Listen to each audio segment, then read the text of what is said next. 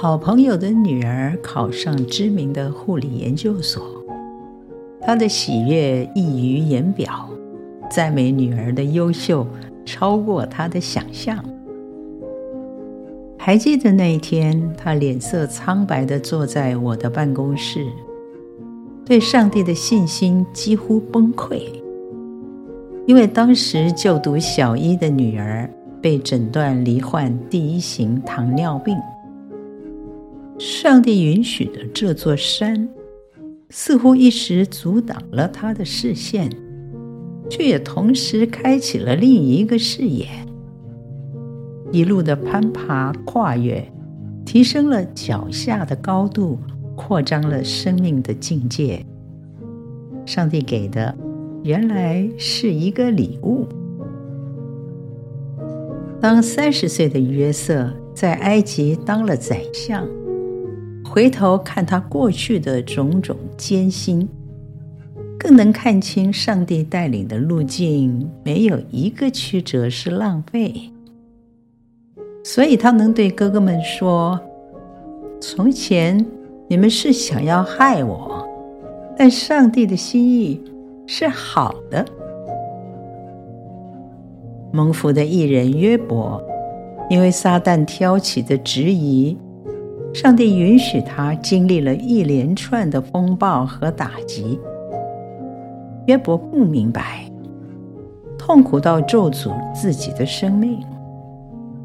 然而他说：“我知道我的救赎主活着，最后他必在地上兴起。”上帝让约伯从苦境中转回的时候，约伯亲眼见证了上帝的荣耀。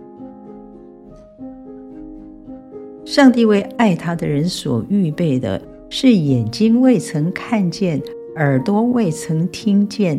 人心也未曾想到的，尝过他恩典的人都知道，那个滋味多么奇妙、美善。